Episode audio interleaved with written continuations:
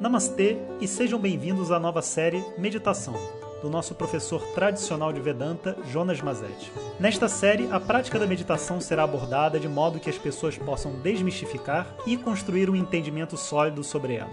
Pois meditar não é um relaxamento nem um conjunto de visualizações como normalmente pensamos. Trata-se de um método de conexão da sua mente consciente com a sua mente inconsciente. Shri Guru Pyo Namaha Om Bom dia pessoal. Então, hoje vamos falar sobre diferentes tipos de estados da mente. Em que estados a nossa mente pode entrar para a gente criar uma consciência né, sobre um entendimento sobre funcionamento da nossa própria mente e tentar entender onde que eu enquadro esse estado meditativo.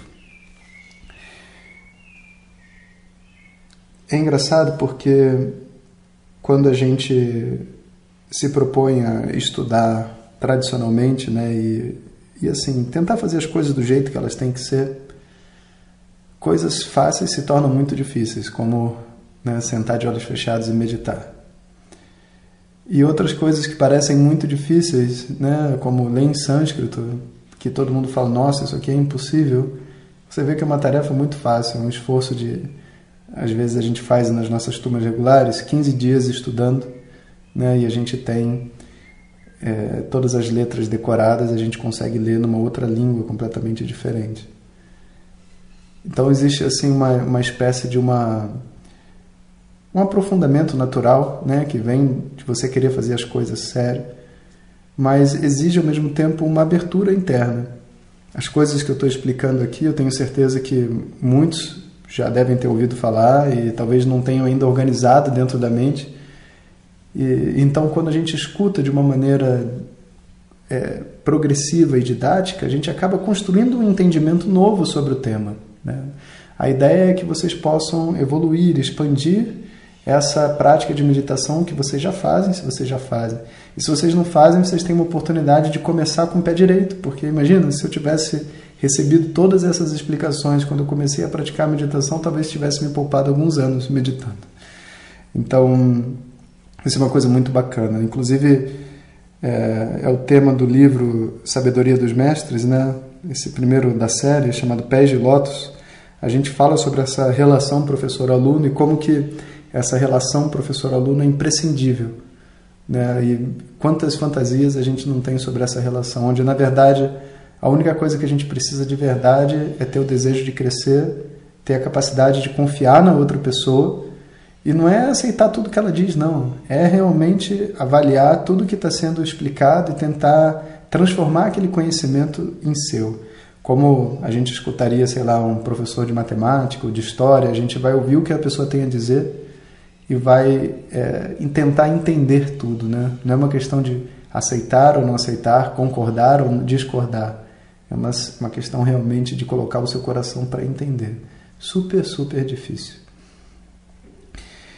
Então, a mente possui vários estados. E esses estados representam, então, como a gente falou no áudio passado, um conjunto de emoções, atitudes, pensamentos, ideias, reflexões, e aí você entende que o que está acontecendo com aquela pessoa naquele momento. Por exemplo, um estado na mente, né? a gente vai dizer que é o, em inglês a gente diz o daydream, ou seja, a pessoa ela está tipo viajando dentro da sua própria mente. Que nem quando a gente às vezes está parado, sentado e estamos pensando em um monte de coisa. Às vezes a gente nem mexe os olhos, olhando para o nada. Né? A gente, é, é um tipo de estado para a mente. Outro tipo, a gente vai dizer que é o estado de estar conectado. Conectado a tudo, conectado às coisas que estão em volta. Né? E outro estado é o desconectado. As pessoas estão falando com a gente e a gente não consegue conectar o que as pessoas estão dizendo com os nossos próprios pensamentos. É como se a mente estivesse indo numa direção. Muitas vezes acontece quando a pessoa está no celular, em uma outra coisa, mas ela ao mesmo tempo está respondendo para o mundo externo. E é muito interessante, hoje em dia, até dirigindo, a pessoa consegue estar desconectada. E uma coisa muito característica do estado desconectado é que você não lembra. das coisas todas que foram feitas. E foram feitas corretamente, você chegou no seu destino. Mas você não lembra das ruas, do que você fez e tudo mais. Porque existe esse estado. Existe um estado de preguiça. Existe um estado de abertura de mente, como eu conversei, né? como a gente tem que ter a mente aberta para poder expandir, evoluir o nosso conhecimento, a gente tem que ter a mente aberta. Existe um, um, um estado de responsabilidade, onde a gente está preocupado com as coisas todas que estão acontecendo em volta de nós. Existe um estado de irresponsabilidade. É legal que todo estado tem assim uma os estados eles são polarizados, né? Você tem um estado de um lado e o outro estado de outro lado. Então, conectado, desconectado. Um estado onde eu estou muito confuso e um estado onde eu estou com muita clareza. Um estado onde eu estou me confundindo e um estado onde eu estou percebendo as coisas corretamente. Um estado de preguiça, um estado de eficiência. Olha que interessante. Não tem uns momentos que a gente está assim, por exemplo, sei lá, a gente acordou, está com energia no corpo e a gente se sente eficiente, a gente vai na cozinha, enquanto a gente lava a louça, a gente liga a água e já põe o negócio do chá dentro, estudando todo o fenômeno daquela experiência que a gente está tendo para poder fazer tudo o mais rápido possível. É um estado. A gente tem um estado de preconceito, de engessamento mental e um estado né, de mente aberta. A gente tem um, um estado de insensibilidade. Tipo, não importa o que está sendo dito, a gente está insensível. Esse estado pode ser provocado por um monte de coisas, até tipo a necessidade de sobrevivência dentro do mundo muitas vezes deixa a pessoa num estado de insensibilidade. Algumas pessoas até vêm falar, professor, eu estou estudando Vedanta e tal, e eu queria saber como é que eu faço, porque eu não sinto emoções. E, pessoal, não existe mente que não sente emoções. Você pode não estar em contato com elas, porque a sua mente está num estado de insensibilidade. Mas as emoções estão ali. E, obviamente, existe o estado de sensibilidade. Existe um estado gentil, onde a gente está gentil conosco, conosco mesmo, com as pessoas em volta. Existe um estado agressivo, bruto. Olha, são tantos estados. Eu anotei vários aqui para dizer para vocês, né? mas a gente nem tem tempo para falar todos. Eu vou falar os que eu achar mais importante. Existe o estado de alerta, né? E, como eu falei, e aquele outro estado onde a pessoa está é, desligada, vamos dizer assim. Também, diferente do alerta, tem o presente. Presente o que eu estou fazendo. Ou eu estou, vamos dizer assim, fazendo as coisas sem presença, sem consciência do que eu estou fazendo. Eu tenho o estado de foco e eu tenho o estado de, não de desfoco, de que a gente fala de difuso prestando atenção em todas as coisas ao mesmo tempo ou numa coisa só. Eu tenho um estado onde eu estou competitivo. Geralmente, os professores e praticantes de yoga, quando vão para a turma, ficam no estado competitivo. Ele já entra dentro, tipo crossfit, né? A pessoa já entra na prática de yoga competindo com a pessoa do lado. Tudo. A marca da roupa, o tapete, é a postura e etc. Quantas voltas vão fazer. Por isso que yoga tem que tomar muito cuidado, porque não é um exercício físico, é, teoricamente você tinha que tirar sua mente do estado competitivo e colocar sua mente no estado, sei lá, contributivo, né, onde você é útil para as outras pessoas, cooperativo, talvez melhor. Existe um estado onde eu estou é, em redenção, oferecendo às pessoas o meu perdão, existe um estado onde eu estou fechado e não quero me conectar com o outro. Existe um estado onde eu estou vulnerável e aberto. Existe um estado onde eu estou duro e fechado. Existe um estado onde eu estou, sei lá, mais social. Né? Então, muitas vezes acontece assim, quando a gente vai numa festa, né? dentro de casa eu estou de um jeito. Quando eu chego na festa, a minha mente está de outro jeito. É um estado social, uma maneira de se relacionar, de rir, de fazer caras, de pensar socialmente. E outra onde eu estou recluso. Inclusive, quando alguém está na festa, que não está afim de estar tá na festa, você vê na cara da pessoa, ela está em outro estado, diferente da, do estado que as outras pessoas estão. Então, eu posso estar tá também liberal ou conservador. Eu vou falar alguns nomes assim, sem muita explicação, porque eu acho que vocês vão conseguir pegar pela, pela intenção. Né? Eu posso ter um estado aventureiro, ou um estado mais inibido. Eu posso ter um, um, um estado de perseguição ou um estado de é, evitar coisas. Evitar.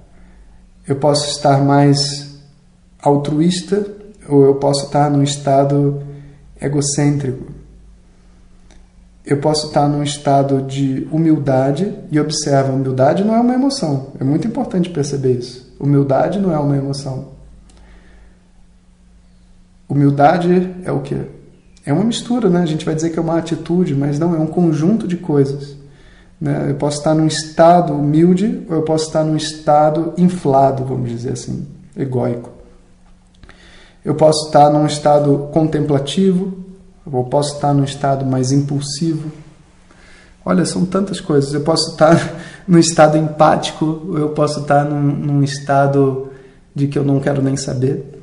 Inclusive, uma vez eu eu estava lidando com uma pessoa, né, que era muito querida, assim, ela era uma pessoa muito, é, sabe, que abria realmente mão da vida dela para ajudar as outras pessoas. Aí um dia, um dia o filho dela ficou doente e acabou falecendo, infelizmente. E, e você conversava com ela, ela tinha um azedo dentro dela, sabe, daquela experiência que ela passou, que ela não se importava mais com nada nem com ninguém. É um estado. A pessoa não se importa mais com nada nem com ninguém. Quando você sente, senta perto dela e conversa com ela, você sente isso no conjunto de emoções, atitudes, tudo que ela tem. Existe um, Existe então, vamos dizer assim, um, uma variedade muito grande, um leque muito grande de estados. Inclusive o estado de sono profundo é um estado muito importante, sono profundo quando você não tem nada na mente. O estado de sonho, quando você está sonhando, também é um estado importante. O estado de meditação, que também é um estado diferente do sono profundo e do sonho, tem o estado de meditação, e tem o estado vamos dizer assim, da vigília, onde todos esses outros estados estão acontecendo. Então, observa o que, que é o estado meditativo. O estado meditativo é um aprofundamento do estado de vigília. Entre a vigília e o sonho, o sono profundo, tem um outro estado no meio do caminho chamado de estado de meditação. Motivo pelo qual, quando a gente começa a meditar, muitas vezes a gente dorme porque a gente não tem é, familiaridade em entrar nesse estado no meio do caminho. Então, às vezes, a gente fica dormindo e acordando, dormindo e acordando, mas a meditação ainda não está ocorrendo. Mas não tem problema nenhum, porque esse é o caminho mesmo. A gente tem que aprender a parar no meio do caminho, num novo estado. Né? E eu observo agora como começa a fazer muito sentido algumas coisas, como, por exemplo, por que, que uma pessoa deveria meditar imóvel? Se o estado de sono profundo onde a pessoa está com tudo desligado, ela se mexe. No estado de sonho, a pessoa até fala. No estado de vigília, a pessoa está acordada, porque no estado de meditação ela estaria imóvel, feito uma pedra. Isso não é verdade. Inclusive, para algumas pessoas que têm mais ansiedade e um rádias assim dentro do corpo, alguns movimentos ajudam muito a pessoa a entrar no estado meditativo. E alguns alunos meus, inclusive eu tenho vários relatos interessantes que todo esse ciclo né, de aulas e também de exercícios de meditação que eu pretendo fazer depois com aqueles que estiverem interessados, eu fiz com vários grupos de alunos de teste, né? E um, um desses alunos estava fazendo a meditação na floresta, né? Ele ouvia os áudios e fazia meditação na floresta. Ele falava, professor, foi uma coisa incrível. Eu estava meditando e enquanto meditava espantava os mosquitos e não atrapalhou minha meditação. Porque entendendo que é o estado meditativo, ele conseguiu compreender que o movimento do corpo não tem nada a ver com o estado da mente. Tem gente que é sonâmbulo, que anda dormindo. Como que você não pode simplesmente se mexer, ajeitar sua coluna enquanto você está meditando? Né? Então, observa agora. Existe um estado chamado estado meditativo. E o que a gente precisa aprender a fazer é levar nossa mente até esse estado meditativo.